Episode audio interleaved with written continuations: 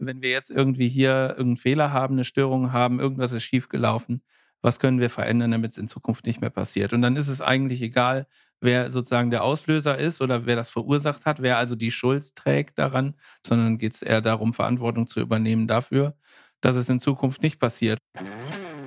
Moin, hallo und herzlich willkommen bei einer neuen Episode von Mit Brille und Bart, deinem Podcast für Organisationsentwicklung, Coaching und Transaktionsanalyse von Armin Ziesemer und Thomas Böhlefeld.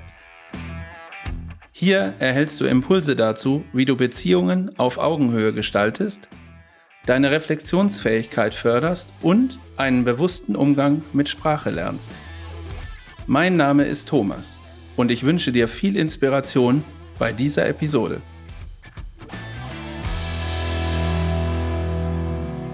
Was haben die Römer je für uns getan? Diese ganz berühmte Szene aus dem Film Das Leben des Brian kennt ihr sicher fast alle. Herzlich willkommen zur neuen Folge unseres Podcasts mit Brille und Bart. An euch da draußen an den Empfangsgeräten freue mich, dass ihr so zahlreich wieder da seid.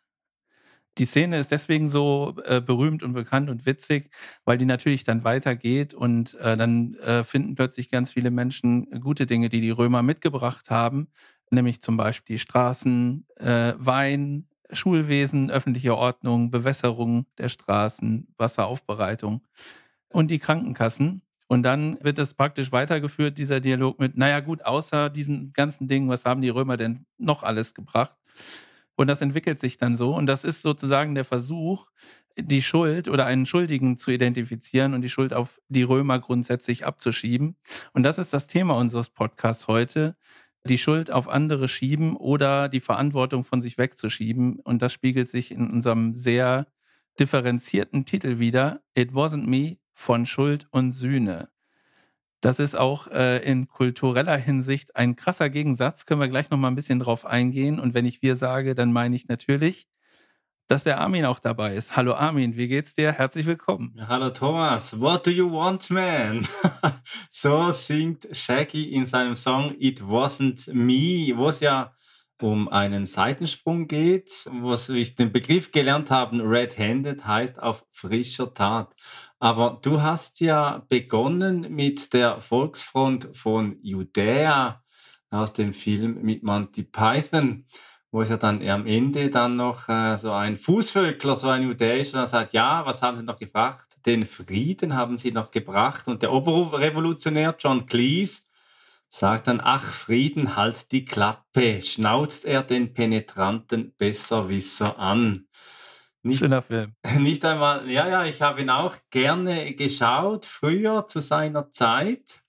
Und das Rad der Zeit dreht sich ja auch weiter und es passieren immer wieder Geschichten, die irgendwie scheinbar ebenso skurril sich anhören lassen wie dieser Film, wo viel Schuld zugeschoben wird, äh, Argumente gefunden werden müssen, weil es vielleicht doch nicht so schlimm ist und am Ende steht dann vielleicht auch der Friede oder eben auch die Wahrheit und im Februar, noch nicht lange her, da las ich in den sozialen Medien und äh, in den gängigen Medienportalen eine Nachricht über die Schweizer Großbank, die Credit Suisse. Hast du die auch gelesen, Thomas?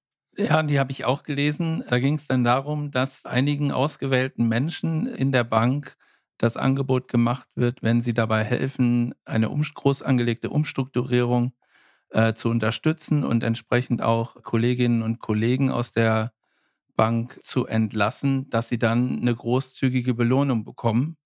Quasi ein unmoralisches Angebot, das könnte man so nennen, oder? Ja, irgendwie, also wenn das wirklich so stimmt, die Meldung war ja noch kurz drin und wurde dann, wie mir scheint, jetzt bei einer Recherche nicht, nicht weiter verfolgt. Es war dann wieder, wieder ruhig und wenn das wirklich so stimmen sollte, dann wäre dann schon die Frage, was hat denn die Bank, meine Arbeitgeberin, für mich getan? Und ich muss dann viele Argumente finden, was sie dann wirklich für mich getan hat, weil was ich immer wieder mal auch höre bei äh, Menschen, die sich äh, beruflich verändern müssen oder wollen, gerade aus solchen Reorganisationen, dass denn der Glaubenssatz kommt, am Ende sagt niemand Danke, Und die Frage dann steht, ja, wer ist denn da eigentlich schuld, dass dieses Arbeitsverhältnis aufgelöst wurde? Und das sind ja dann immer oder mindestens oftmals die anderen. Und ich habe da nichts damit zu tun. It, it wasn't me. It wasn't me, ganz genau. Ja, interessant ist auch, äh, wenn man das mal ein bisschen auseinander nimmt und verschiedene Perspektiven da auch betrachtet. Zum einen das Angebot als solches, also äh, ist ja, kann man moralisch durchaus diskutieren, ob das, ob das in Ordnung ist oder, oder nicht. Aber was macht es auch mit den, mit den Menschen? Also zum einen mit den Menschen, die äh, dann möglicherweise das Unternehmen verlassen äh, müssen. Das hast du gerade so skizziert. Dann macht es auch was mit den Menschen, die ausgewählt wurden. Sozusagen. Also zu den äh, auserwählten Menschen gehören, die da jetzt sozusagen die Geschicke mitgestalten dürfen.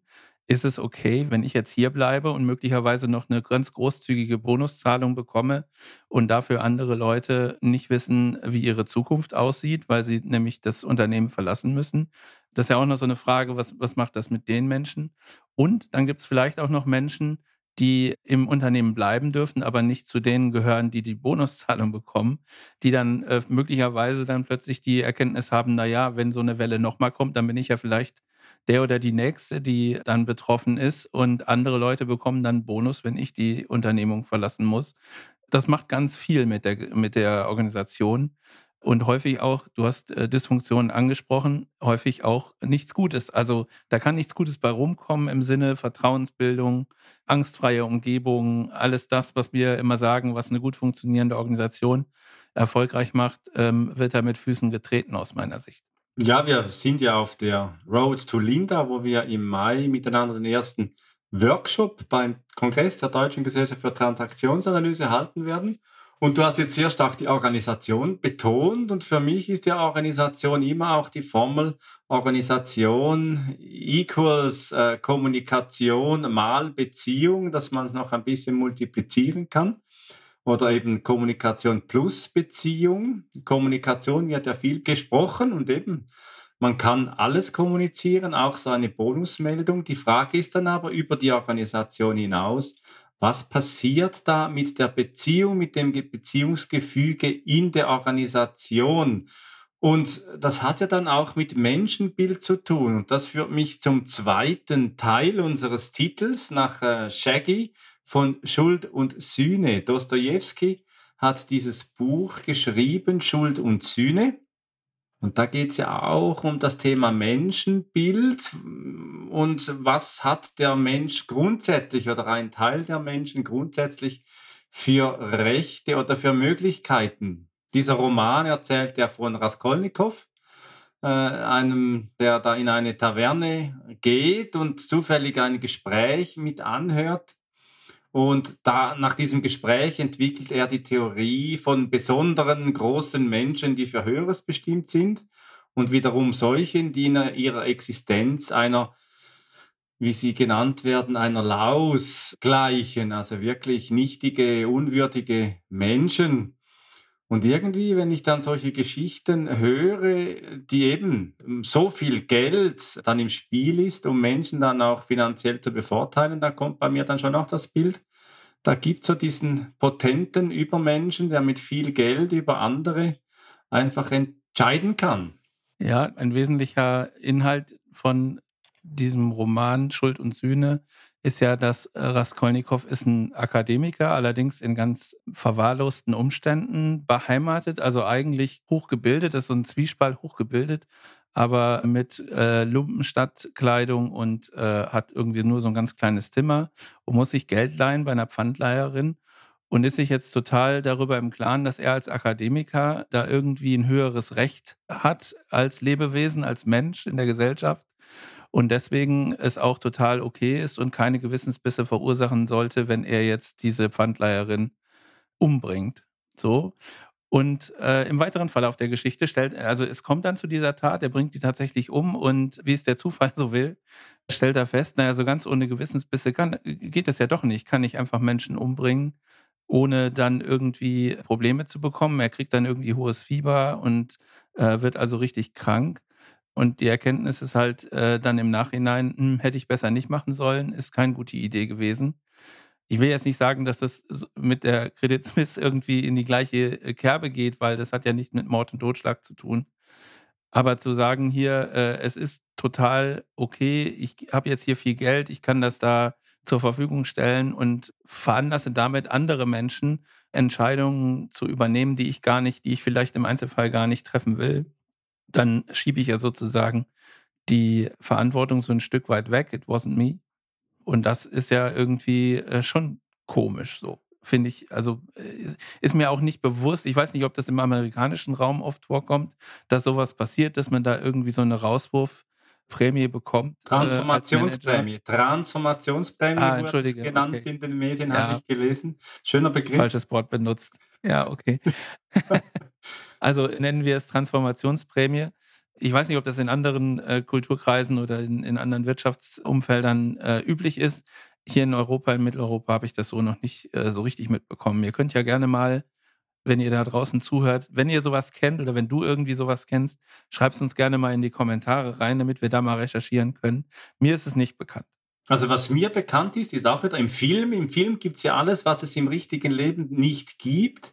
Und da gibt es den schönen äh, deutschen Film, Kia Royal heißt der, mit äh, der wunderbaren Szene von Mario Adorf, der sagt, ich mach dich nieder, schimmerlos. Wenn du mich jetzt hier stehen lässt wie eine Deppen, dann mache ich dich nieder, ich ruiniere dich, ich mach dich fettig, ich klebe dich von oben bis unten mit meinem Geld, ich kauf dich einfach.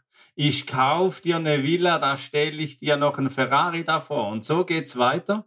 Scheiß dich zu mit Geld. Und das hat ja schon eine Aussage, dieses Zuscheißen mit Geld, das ja dann unter anderem eben auch das Gewissen etwas abdichten kann.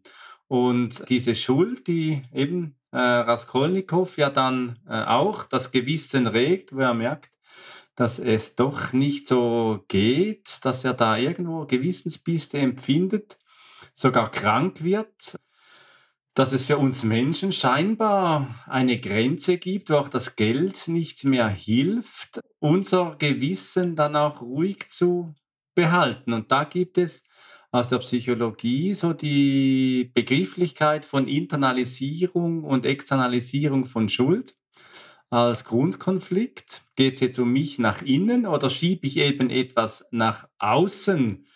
Und äh, vielfach werden Dinge ja dann einfach nach außen verschoben, externalisiert, damit man sich im Innen nicht so damit auseinandersetzen muss. Ja, also ein Beispiel kenne ich hier äh, aus Köln ganz gut. Wer sich so ein bisschen im Kölner Karneval auskennt, der ist jetzt gerade mal gerade einen Monat her so. Wer sich da ein bisschen auskennt, der kennt auch den Nubbel. Der Nubbel, das ist im Prinzip der Sündenbock für alle Sünden, die an den Karnevalstagen so passieren, ist eine Strohpuppe, also wird symbolisiert äh, durch eine Strohpuppe. Und wenn dann der Straßenkarneval oder die Karnevalssession zu Ende ist, am äh, Karnevalsdienstag in der Nacht auf Aschermittwoch, dann wird dieser Nubbel symbolisch verbrannt und damit verbrennen auch alle Sünden, die wegen der Karnevalstage passiert sind, mit. So, das ist also, ich übertrage äh, gewisse Schuld oder Verantwortung für gewisse Taten, übertrage ich auf eine Strohpuppe und dann werden die verbrannt. Das ist ein klassisches Beispiel für Externalisierung. Ja, wenn es dann so einfach wäre, oder? Also ich kann mir vorstellen, an diesem Karneval wird ja auch, also nicht nur in Köln, sondern hüben wie drüben, ja doch einiges angestellt des Nachts in Verkleidung, in einer anderen Rolle dass man vielleicht dann in, im Alltag, wenn der Wachzustand, wenn die Klarheit wieder kommt, vielleicht auch mit sich rumträgt oder rumtragen muss, wo vielleicht dann auch der Nubbel nicht mehr hilft und sich das Gewissen dann eben auch regt und wo man einen Umgang finden muss, das von sich abzuspalten, damit das ungeschehen, nicht ungeschehen wird, aber zumindest ungeschehen wirken soll in, in unserem Inneren und das kennen wir ja auch bei äh, Organisationen, dass äh, Führungskräfte auch gewisse Entscheide mittragen müssen, vielleicht noch einen Maulkorb bekommen, ein Redeverbot, eine Non-Disclosure Agreement, wo man nicht darüber sprechen darf und das bis auf alle Zeit. Und äh, das dann eben doch zu schweren psychischen Folgen auch kommen kann. Es gibt dazu das Survivor-Syndrom oder eben die Überlebensschuld, wo man etwas erlebt, ist so ein äh, Belastungsstörung. So eine Belastungsstörung kann das dann auch äh, ganz äh, starke Formen annehmen, in der man dann auch nicht mehr wirklich so handlungsfähig ist. Ja, den Begriff, den gibt es im Prinzip aus der Zeit um den Zweiten Weltkrieg herum. Also ist insbesondere im Kontext der KZ-Opfer oder KZ-Überlebende äh, entstanden damals durch einen äh, deutsch-amerikanischen Psychiater, William G. Niederland. Und zwar hat es damit zu tun, dass Überlebende sehr häufig mit sehr starken Schuldgefühlen zu tun haben, weil sie ja genau wissen, es hat ganz viele andere Menschen, also in dem Kontext ganz viele andere Menschen haben, haben das nicht überlebt und deswegen sich sozusagen die Schuld geben, dass sie nochmal irgendwie davongekommen sind und darüber äh, tatsächlich so eine posttraumatische Belastungsstörung entwickeln.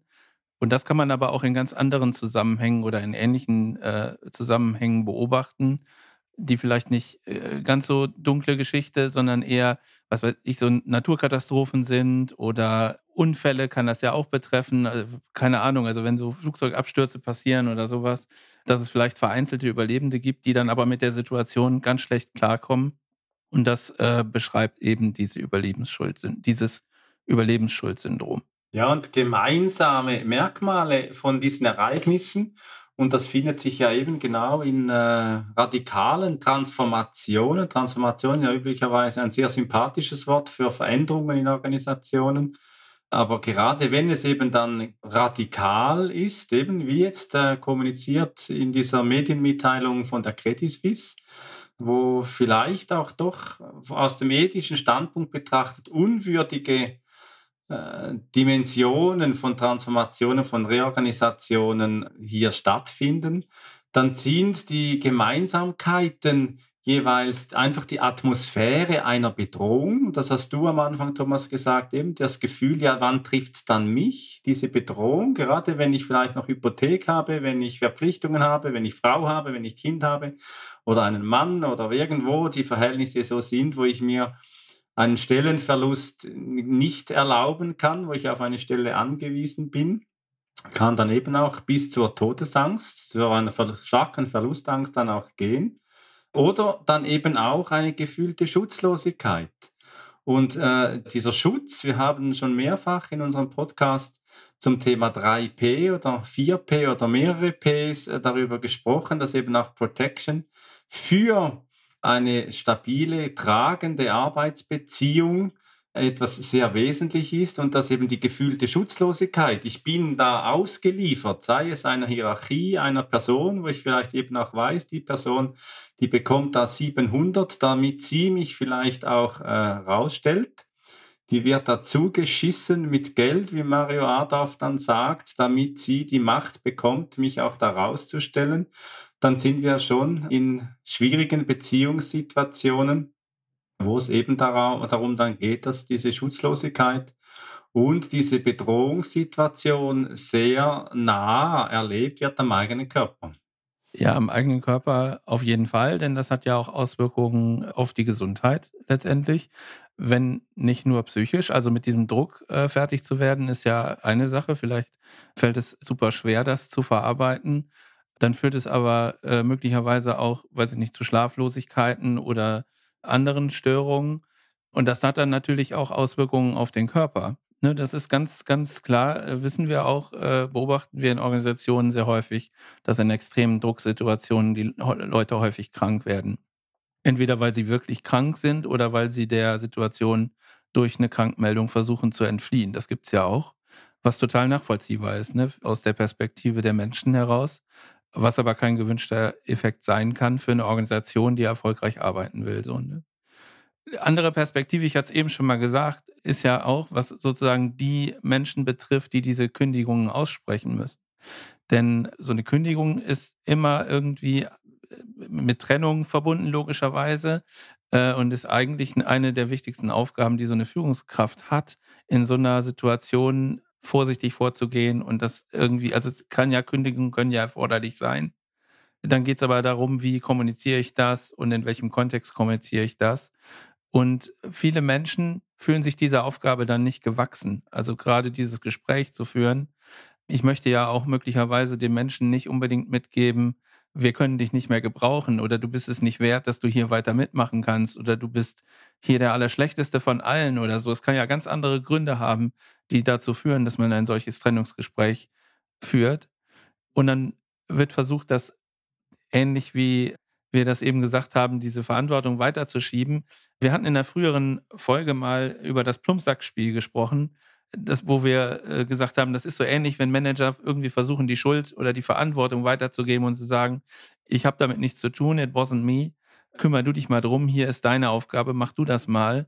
Und das ist natürlich total fatal. Also wenn ich so eine Entscheidung treffen muss als äh, Führungsmensch, dann muss ich das einfach gut kommunizieren, mit den Menschen wertschätzend umgehen und es vor allen Dingen selber machen und nicht irgendwelchen anderen Menschen aufbürden. Das ist so meine Sicht auf die Dinge.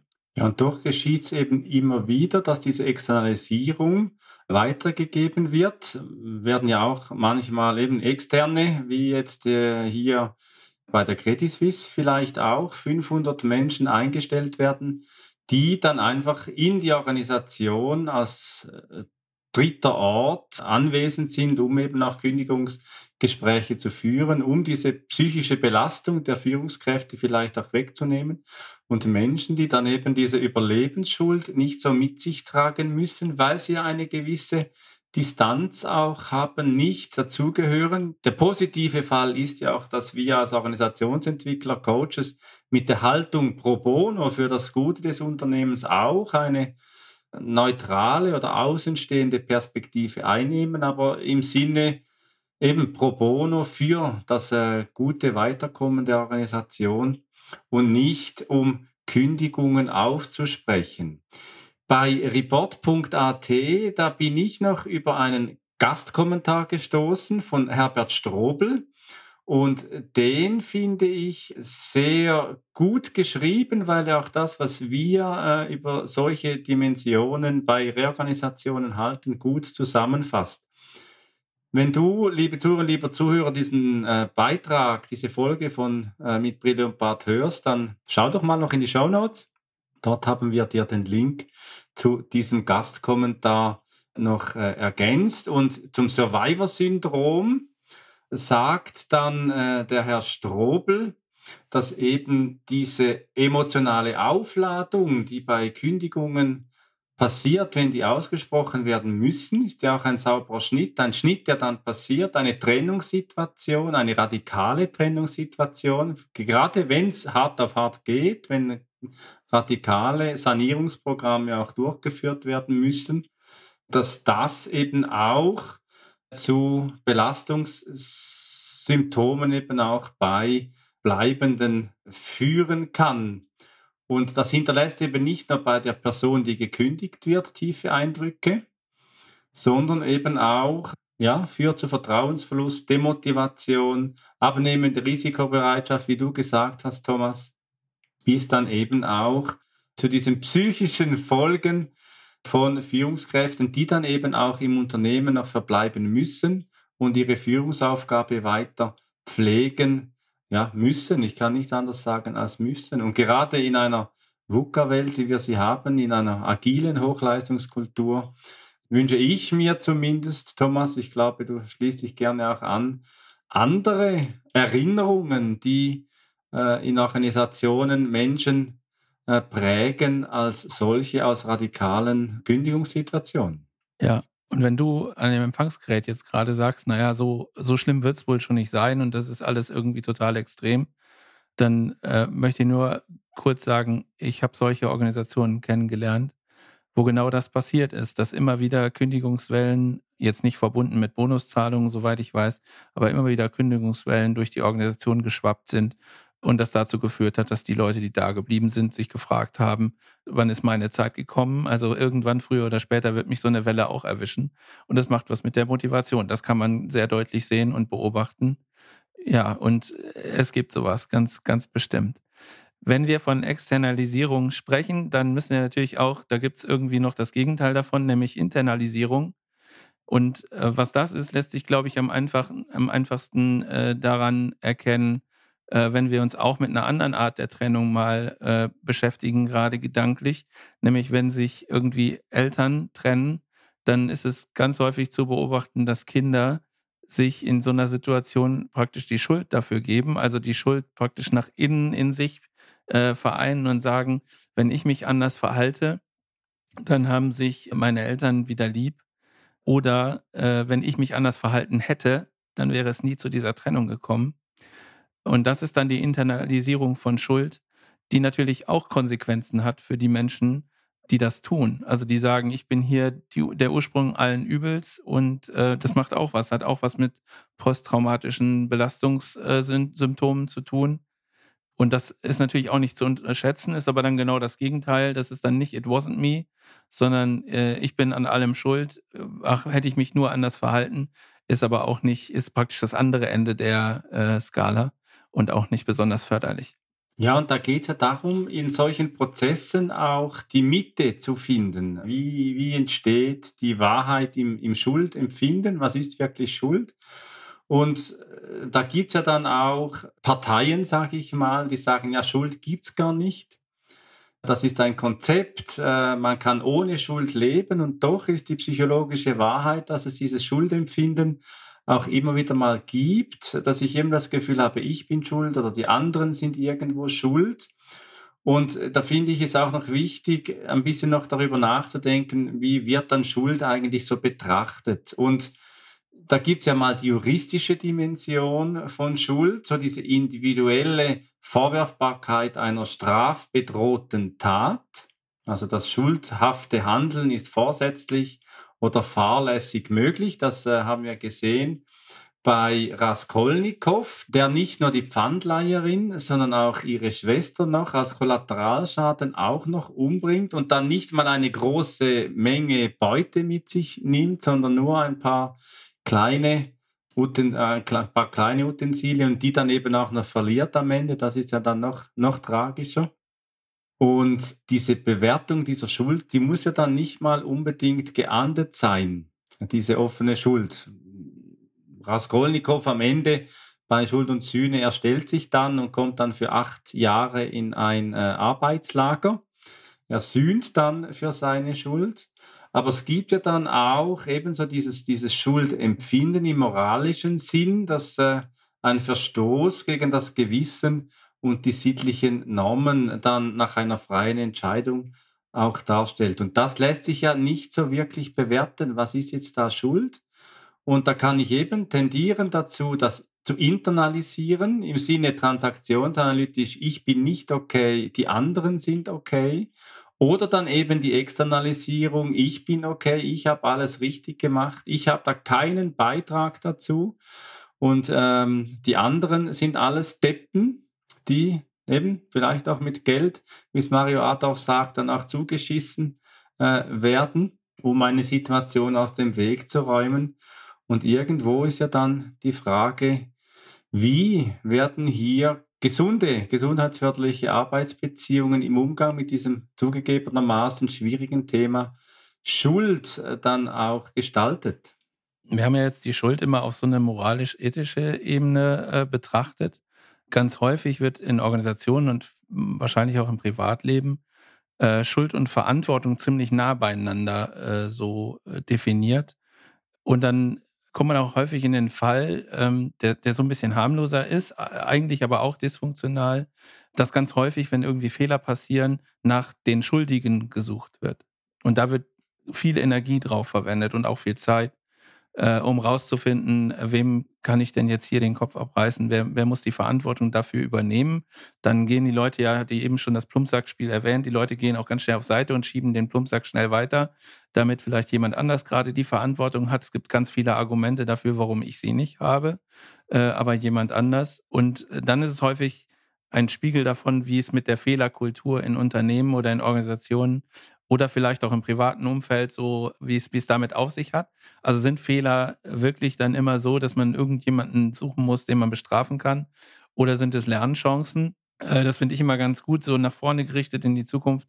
Wenn wir jetzt irgendwie hier irgendeinen Fehler haben, eine Störung haben, irgendwas ist schiefgelaufen, was können wir verändern, damit es in Zukunft nicht mehr passiert? Und dann ist es eigentlich egal, wer sozusagen der Auslöser ist oder wer das verursacht hat, wer also die Schuld trägt daran, dass da gerade eine Störung passiert ist, sondern geht es eher darum, Verantwortung zu übernehmen dafür, dass es in Zukunft nicht passiert und dass es in Zukunft einen besseren Prozess gibt oder eine bessere äh, ja, Absprache, Kommunikation dazu, wie, wie sowas vonstatten geht, damit diese Störung nicht passieren kann. Das macht dann ein deutlich positiveres Bild und äh, gibt den Menschen auch Freiraum, sag ich mal, neue Dinge auszuprobieren und vielleicht mal Wege zu beschreiten, die noch nicht erschlossen sind. Und äh, wenn da was schief geht, dann ist halt so.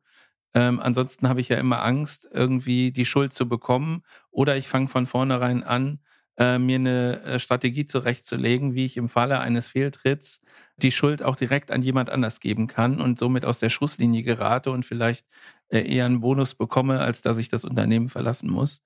Das ist aber dann tatsächlich dysfunktional. Wenn wir noch auf die Transaktionsanalyse schauen, dann haben wir hier auch Kommunikationsregeln. Und die erste Kommunikationsregel der Transaktionsanalyse, die besagt, solange eben die Pfeile der Transaktion, also Stimulus und Response, äh, parallel verlaufen, wenn das eine komplementäre Situation darstellt, kann die Kommunikation unbegrenzt weitergehen.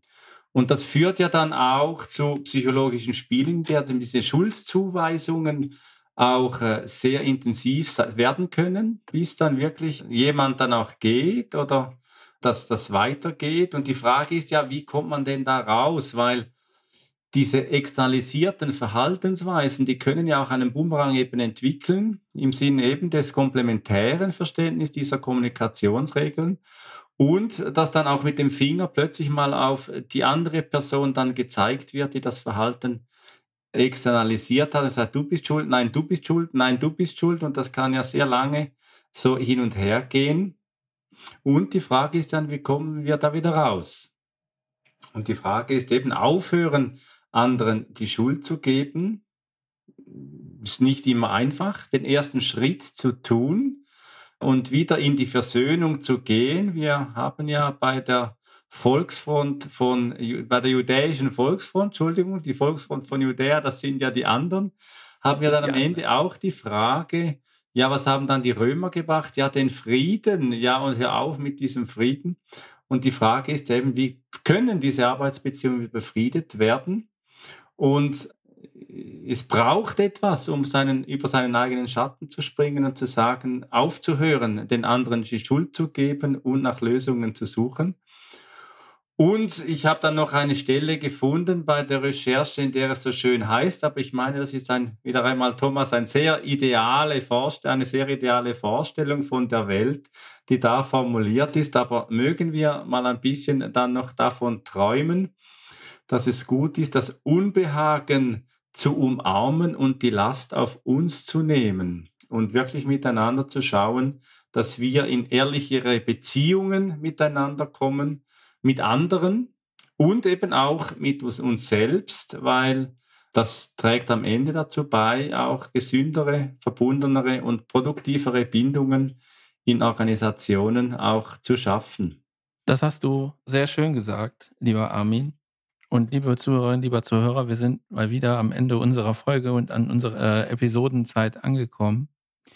Was ich als wichtigen Aspekt sehe, ist, dass wir insbesondere vor dem Beispiel, was wir gebracht haben mit den Bonuszahlungen an Menschen, die andere Menschen aus Unternehmen rausbringen, immer darauf gucken müssen, was solche Ideen in der Organisation bewirken, was sie mit den Menschen machen, die belohnt werden sollen, was es mit den Menschen macht, die bestraft werden äh, sollen und was es mit den Menschen machen, die dann übrig bleiben, die äh, scheinbar nicht betroffen sind, aber sehr wohl betroffen sind. Und ja, wie soll ich sagen, also die, Organisationen, die in so eine Art von Handlung eintreten, sollten sich über die Auswirkungen im Klaren äh, sein, dass es keine gute Idee ist.